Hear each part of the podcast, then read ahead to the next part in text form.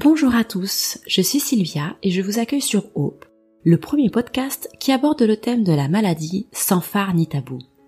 Ici, vous entendrez des femmes et des hommes vous parler de leur quotidien chamboulé par l'arrivée de la maladie. Sincères et forts de leur expérience, ils vous raconteront tout, leurs peurs et leurs coups de blues, mais aussi les petits riens et les grands projets qui leur ont redonné le sourire. Des témoignages décomplexés et empreints de vérité qui font du bien quand ça va mal.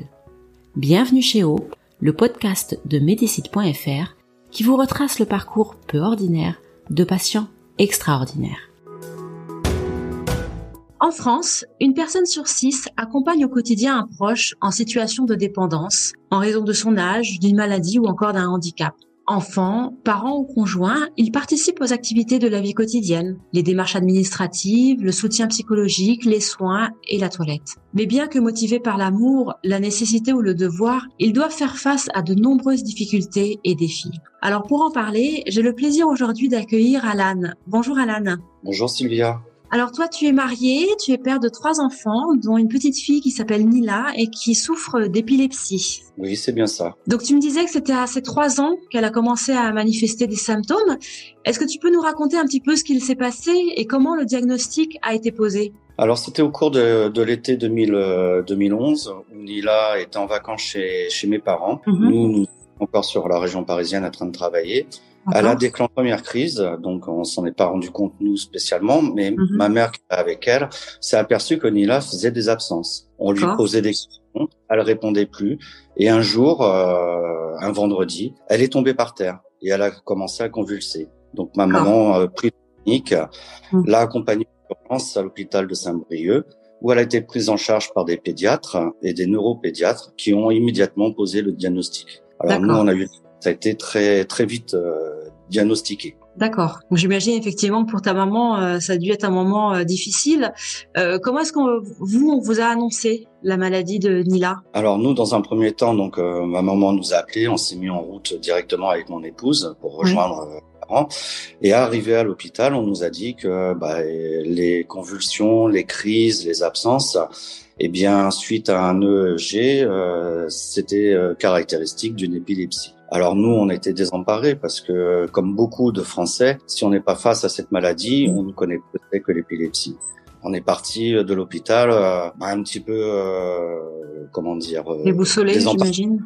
Déboussolé, et puis c'est un enfant de 3 ans. Ça. Hmm. C'est quels sont les symptômes qu'elle manifeste? Donc tu as parlé d'absence. Est-ce qu'il y a d'autres d'autres symptômes qu'elle a? Alors oui, euh, notre fille, euh, depuis euh, sa première crise, les crises évoluent au fond, au fur et à mesure de son, son sa croissance.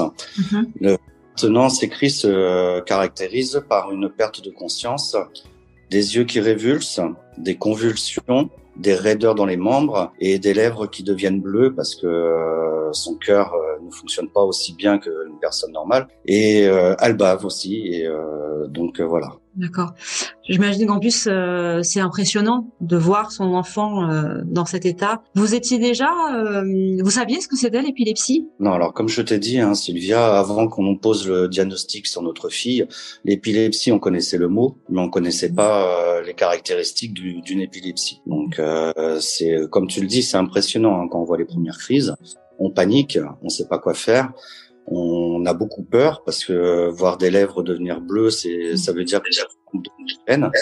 Et donc, euh, eh bien, on découvre, on apprend la maladie au fur et à mesure de son évolution. J'imagine que ça a dû avoir un impact euh, important euh, parce que ta fille était petite. Vous l'avez, euh, c'est là que vous êtes venu aidant. De quelle façon est-ce que ça a impacté à la fois ta vie personnelle, mais j'imagine aussi ta vie professionnelle? Alors pour la vie personnelle, ça a été, euh, on a eu cette chance que ça soit diagnostiqué assez tôt, donc on a pu commencer à s'organiser, euh, mon épouse et moi, pour pouvoir prendre en charge correctement Nila tout au long de son évolution. Mhm. Ensuite, j'ai deux grands ados qui ont pris euh, belle en même temps que nous et qui se sont très impliqués dans la maladie de leur sœur. Pour te dire que maintenant, euh, j'en ai un qui a 18 ans, la deuxième a 15 ans. Je pars avec mon épouse faire des courses. On n'a pas peur de leur confier Nila. Ils savent très bien faire face à la crise, euh, comment euh, la mettre en sécurité, comment la, la soutenir. Mm. Et c'est un plus. Ensuite, au niveau de la vie professionnelle, ça a été très compliqué dans un premier temps parce que j'avais des horaires décalés. Mon épouse étant enseignante, elle avait tout, tout ceci. Au départ, on l'a inscrite dans la même école que mon épouse pour pouvoir être place en cas de en cas de nécessité. Moi, au niveau professionnel, j'ai dû changer mon rythme de travail au lieu de passer à un rythme de en cyclique, travailler les week-ends et jours fériés, j'ai réussi à obtenir euh, une place euh, en, en, hebdomadaire, en régime de, de, bureau, ce qui me permettait d'être plus rapidement euh, joignable mmh. et de pouvoir quitter mon emploi en cas de nécessité lors de, du temps scolaire. D'accord. Elle a des crises régulières, enfin, ou à l'époque, elle avait des crises très régulières. Hein? Alors en moyenne, Nila fait, euh, et depuis toujours, fait entre 3 et 6 crises par semaine. D'accord. À quel moment de la journée. Et depuis, depuis peu, pardon, excuse-moi, elle en fait aussi la nuit. Donc là, ça commence à un autre souci. On va comment on va essayer de s'organiser autrement. Voilà. D'accord. Et les traitements aujourd'hui n'aident pas à réguler ou à améliorer ces crises? Alors Nila, depuis euh, ces trois ans, on est à son onzième traitement. Donc en 8, 9 ans, on va dire en 9 ans, elle a changé 11 fois de traitement. Mhm. Et malheureusement, elle fait partie des, 60, des 30% d'épileptiques qui sont pharmacorésistants. C'est-à-dire que peu importe le traitement, on n'arrivera jamais à stabiliser son épilepsie pour le moment. On a juste à canaliser et à réduire l'impact de la crise mais pas à prévenir et à stopper les crises qui vont arriver. Elle a quel âge aujourd'hui, euh, Nila? Elle a 12 ans. Comment elle le vit, elle? Parce que j'imagine que pour elle aussi, ça doit être difficile de... Je dirais peut-être pour sa vie sociale. À 12 ans, on a des copines, on veut aller euh, dormir chez les copines, on veut sortir. Euh, bon, au-delà de la situation aujourd'hui qui est un peu particulière, mais euh, elle arrive à le gérer, tout ça? Elle arrive à le comprendre? alors, pour te répondre exactement, Nila a 12 ans, mais euh, dans son corps elle a un corps d'une jeune fille de 12 ans, hmm. mais elle a une une jeune fille de 8 ans. Donc toute la vie avec les copines, c'est quand même plus facile à 8 ans de pouvoir euh, et dire que c'est pas possible mm. qu'une jeune fille de 12 ans qui commence à avoir, comme tu dis, un réseau social, des, des mm. amis. Donc là, pour le moment, on arrive encore à pouvoir gérer cette partie-là. Mm. Cependant, c'est arrivé qu'elle aille dormir chez des amis, euh, une collègue de ma femme elle a une fille euh, du même âge et euh, elle a connu l'épilepsie de notre fille depuis le début. Donc on avait en lui laissant la. Nila pour le week-end. Elle connaissait les traitements, elle savait euh, comment, gérer. Sinon, oui, c'est vrai que ça va devenir un problème quand elle nous demandera d'aller dormir chez des copines. Il va falloir qu'on rencontre les parents, qu'on explique les gestes d'urgence, les médicaments, la mm. prise. À... Donc oui, c'est un autre problème à rencontrer. J'imagine que vous avez aussi rencontré d'autres euh, grands défis. Est-ce que tu peux nous en parler un petit peu? Alors, euh, un grand défi, ça a été la scolarité de notre fille. On voyait qu'elle était plus euh, dans sa classe euh, dite normale. Mm. Excuse-moi, j'aime ce terme-là parce que je trouve pas que ma fille est pas normale. Bien sûr. Et le, le cursus scolaire actuel. Classique, on va dire peut-être? Voilà, classique, voilà, c'est mieux. Dans ce contexte classique d'un cursus scolaire, notre fille se, se perdait. Mm. Elle était heureuse, elle était euh, dépassée et elle était en manque de motivation. Donc grâce à la fondation pour laquelle j'œuvre euh, mmh. tous les jours, on a eu euh, connaissance d'une d'une maison médicalisée à caractère sanitaire et social qui se mmh. trouve sur de Toulouse. Cette maison a pour but de prendre en charge tous les enfants épileptiques sévères a fait notre demande, cela euh, en 2019, mhm. et elle a été acceptée dans le cursus euh, de cette école. Donc cette école a juste la spécialité, c'est que notre enfant allié de rentrée, il la suit jusqu'à ses 22 ans. Donc du coup, pour vous, bah, ça a aussi impacté votre vie parce que vous avez dû déménager, j'imagine eh bien oui, donc on a tout quitté la région parisienne où on y a vécu pendant plus de 40 ans, hmm. avec l'ami, la famille, et puis on est reparti à zéro dans une autre région. C'est un sacrifice qu'on fait, mais on sait pourquoi on le fait, et on voit le résultat sur notre fille, donc c'est un beau sacrifice qu'on a fait. Et tes deux autres enfants, ils ont compris, ils ont accepté aussi, parce que j'imagine pour eux ça a dû être euh, aussi difficile, voire peut-être plus.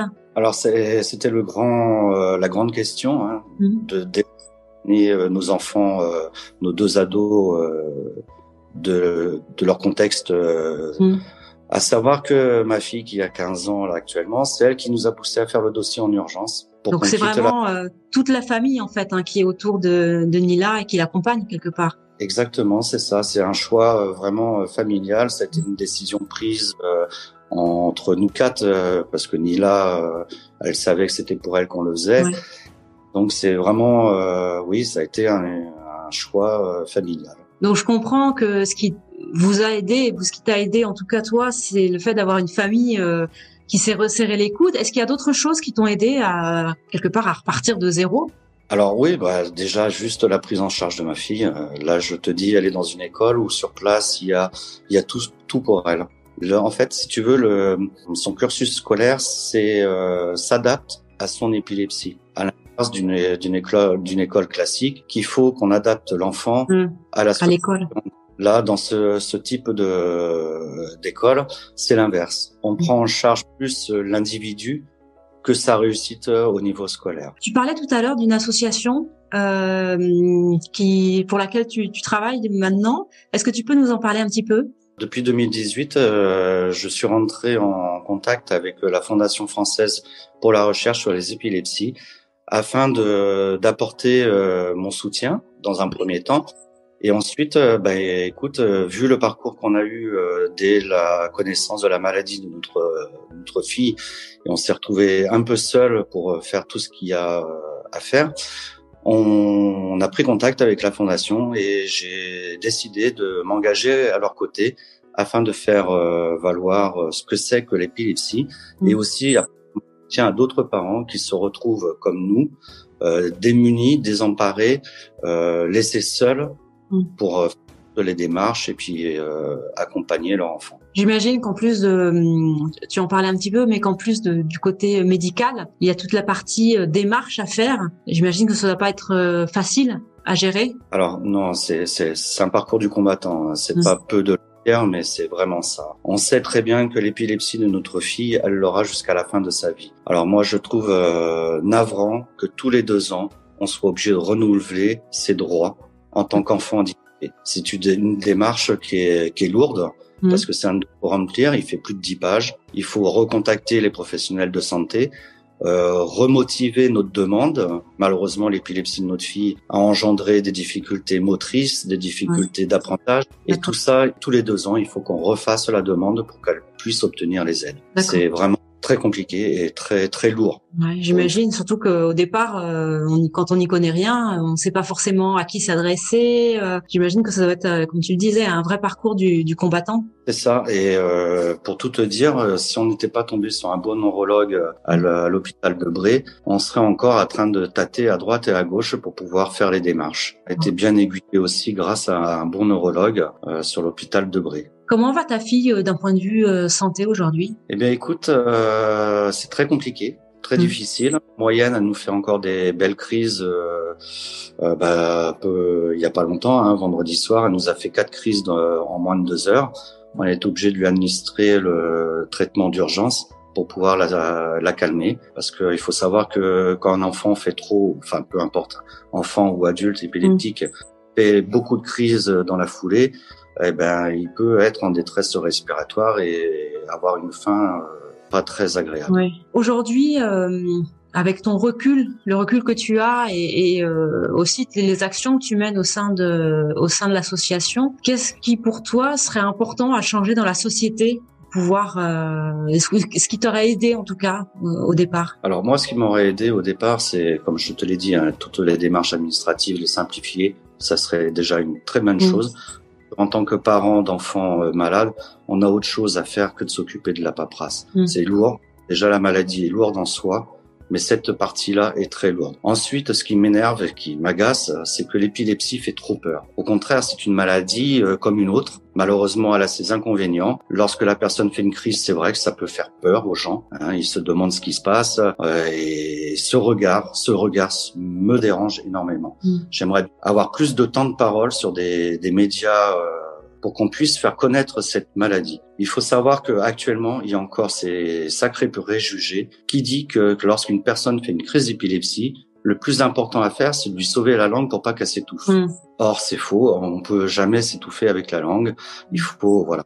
Et on est quand même en 2020 et on pense encore ça. Comme tu le disais au départ, quand on n'est pas confronté à la maladie, on ne sait pas trop euh, ce qui se passe, on connaît quelques symptômes, mais sans vraiment trop savoir comment réagir. En fait, c'est ça ce qu'il faudrait, c'est savoir comment agir Exactement, mais pour pouvoir informer la population, de, enfin la, la, population, les gens, il faut avoir temps de parole sur des médias à grande, grande diffusion. Et ça, malheureusement, l'épilepsie, même pour eux, je sais pas, ça doit leur faire peur. Mm. On n'a jamais eu un temps de parole comme on peut voir pour d'autres maladies qui font euh, des semaines spéciales, à savoir que le 8 février, c'est la journée internationale de l'épilepsie. On va regarder les informations et tu, je te fais le pari mm. qu'aucun journaux télévisés ne parlera de la journée internationale de l'épilepsie. Qu'est-ce que tu dirais, toi, justement, pour rassurer peut-être les gens, pour euh, quels sont les messages qui pour toi te semblent vraiment importants à porter par rapport à cette maladie? Bah, Ce qui est important à savoir sur cette maladie, c'est qu'elle n'est pas contagieuse et que l'épilepsie, c'est une maladie grave, mais si on connaît les gestes qui peuvent protéger la personne qui fait une crise, en soi, elle est pas si grave que ça. Si on connaît les, les, les symptômes et qu'on arrive à réagir assez rapidement pour mettre en sécurité la personne, eh bien, c'est déjà 60% du travail qui est fait. Mais pour ça, il puisse euh, s'exprimer. Alors, tu disais, tu, parlais tout à l'heure du regard des autres. Est-ce que toi, tu as ressenti ce regard et euh, tu l'as ressenti de quelle manière? Alors moi j'ai déjà été faire plusieurs fois des courses avec ma fille parce que comme tu le sais je peux pas la laisser toute seule. Bien sûr. Donc euh, arrivé qu'elle fasse euh, des crises en plein centre commercial récemment, et eh ben les gens au lieu de venir me demander si j'ai besoin d'un coup de main ou quoi que ce soit, ils, ils font un détour. Et ça je peux te dire que malgré qu'on gère notre enfant, nous, on le vit mal, mais notre enfant, quand elle reprend ses esprits et qu'elle voit que les gens la regardent comme une bête sauvage, mm. ben ça, ça fait encore plus. Donc c'est un regard de euh, peur que les gens ont vis-à-vis de toi, alors que justement, le message, c'est de dire, faut pas avoir peur de cette maladie, il faut juste apprendre à la gérer. C'est ça, c'est la maladie en soi, euh, elle est elle se manifeste par des, des un comportement physique qui, qui peut faire peur à la personne, mais une personne épileptique, enfin, elle a besoin d'être rassurée aussi à la fin de sa crise. Elle a besoin de ça, de l'entourage, qu'on a bien pris soin d'elle, parce mm. que lors de crise, elle a aucune conscience. Donc, elle peut se blesser, se blesser très gravement, et le résultat peut être terrible. Donc euh, ce manque d'intérêt des, des, des, personnes, ce détournement de regard où on change son chemin dès qu'on voit une personne qui fait une crise, c'est navrant. C'est navrant dans notre société dans laquelle on vit. Avec tous les moyens de communication qu'on a, on devrait pouvoir s'informer et savoir que l'épilepsie, c'est une maladie certes, mais c'est une maladie qu'on peut encadrer et on peut prendre soin de la personne. Alors toi, on revient sur le, le fait que tu es aidant familial. Euh, alors on le sait, hein, c'est pas c'est pas facile, hein, même si on le fait par amour, ça engendre de beaucoup de sacrifices. Tu en es la preuve. Hein, tu euh, tu as changé de travail, vous avez changé de région, euh, c'est des sacrifices pour toute la famille. Quel conseil tu donnerais aux aidants? Alors pour te dire, moi je le conseil que je donne aux aidants qui sont face à cette maladie, c'est de prendre la tâche avec une fondation, ne pas rester seul dans son coin ne pas vivre la maladie seul. Nous, ça nous a beaucoup aidé de nous rapprocher de la fondation. Alors, je parle de la fondation parce que j'ai eu un accueil magnifique de la directrice, mhm. qui même sans, sans savoir la volonté et ma détermination à m'engager à, ses côtés, m'a toujours aiguillé et conseillé, nous a même fait parvenir des livrets euh, d'apprentissage pour l'école afin que les enseignants qui avaient en charge ma fille qu'avait en charge Nila, puisse agir correctement lors d'une crise. Rester seul, c'est pas la solution. Je te le dis, hein, le meilleur, c'est de s'encadrer, mmh. s'affilier à une fondation ou une association, rejoindre un groupe pour pouvoir en parler, voir l'évolution des traitements, parce que grâce à, à des dons qu'on fait récemment des collectes, la recherche avance. Il y a des maintenant, on peut avoir une application sur le téléphone qui est en cours de, de développement pour pouvoir rappeler les heures de traitement, noter les crises, noter la durée, le type de crise, et tout ça peut être transmis. Il sera bientôt transmis directement au neurologue qui suit l'épileptique. C'est un gain de temps, c'est un gain mm. de, de, papier, de rapidité au moins la neurologue qu'on voit tous les six mois. Si on court des six mois entre la, la dernière visite et la prochaine visite, elle s'aperçoit qu'il y a une augmentation des crises. Elle nous appelle et elle nous mhm. donne nouveau traitement où on augmente un cachet par rapport à. D'accord. Par rapport à la fondation, qu'est-ce qui t'a poussé toi à t'investir euh, dans celle-ci? Ce qui m'a, ce qui m'a poussé à, à m'investir dans la fondation, c'est justement ces quatre missions la communication, mmh. la recherche, l'information et la simplification des, des démarches auprès des pouvoirs publics. Donc ça, c'est vraiment les les quatre choses qui m'intéressaient le plus sur l'épilepsie c'est ce que je t'ai dit lors de nos, conversations actuelles. Moi, c'est vraiment les quatre euh, quatre missions qui m'ont qui m'ont fait que je me suis engagé auprès de la fondation parce que c'est exactement ce que je veux voir évoluer. Et peut-être aussi te sentir utile de par ton expérience, aider les autres, pouvoir euh, agir au quotidien. Exactement, de savoir que mon parcours c'est le mien mm. et ce que nous avons vécu, j'aimerais pas qu'un autre parent puisse euh, le vivre même façon. Si on peut être là pour aider les parents, les conseiller, les orienter,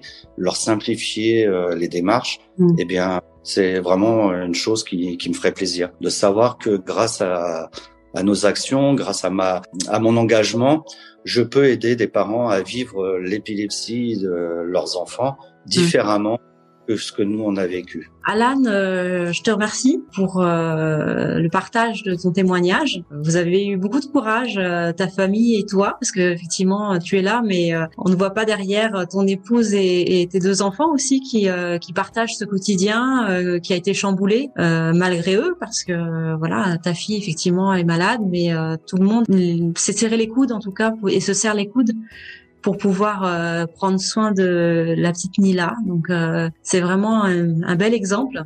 Euh, bravo, bravo à vous.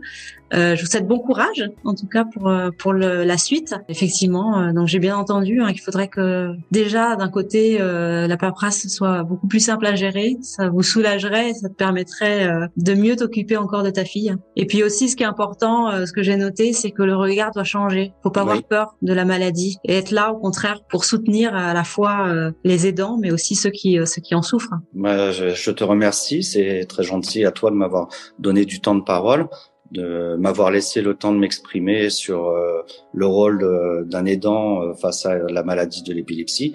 Bon, malheureusement, il n'y a pas que l'épilepsie, hein, il y a beaucoup d'autres parents qui se retrouvent dans la même situation que nous. Ensuite, le choix qu'on a fait, c'est un choix. J'ai une merveilleuse famille. J'ai des merveilleux enfants qui ont pris tout de suite euh, conscience de la difficulté que leur leur sœur allait euh, allait faire devoir faire face tout au mm. long de son apprentissage et tout au long de sa vie. Euh, j'ai aucun mérite pour ça. On a juste eu euh, l'occasion et la bonne occasion de pouvoir faire un virage à 180 degrés, repartir à zéro dans une autre région avec la chance d'une prise en charge pour notre enfant. Je le souhaite à tous les parents de pouvoir avoir cette chance-là, pouvoir euh, leur donner leur chance à, nos enfants. Quels sont toi tes projets aujourd'hui? Eh bien, écoute, mes projets, c'est pour l'instant, eh ben où on est, on a fait le choix qui est merveilleux pour notre fille. On revit parce que mmh. notre fille la peur de recevoir un appel en pleine journée pour nous dire venez mm. chercher votre fille. Elle a fait une crise, on l'a emmenée aux urgences parce qu'elle s'est cassé un bras, elle s'est mm. cassé une Là, à l'école où elle est, elle a le médecin sur place, l'infirmière, elle a tous les soins qui lui sont nécessaires. Et donc, du coup, ben, nous, euh, je te dis, je peux partir sans avoir mm. peur de téléphone, sans avoir peur de l'oublier, parce que ça, c'est aussi euh, très important. Et mes projets pour l'avenir et les projets pour notre famille, eh c'est de rester ici. Profiter. Et de venir à pouvoir porter et essayer de partager notre expérience avec euh, d'autres parents qui se retrouvent dans, dans la même galère que nous, on a été euh, à la découverte de la maladie. Bah, merci beaucoup Alan pour ton témoignage encore une fois. Bon courage pour la suite et puis n'hésite pas à, nous à, me donner des nouvelles. Je serais ravie de, de, voir comment Nila évolue dans, dans son école maintenant. Merci et puis euh, au plaisir d'avoir euh, des nouvelles. Merci.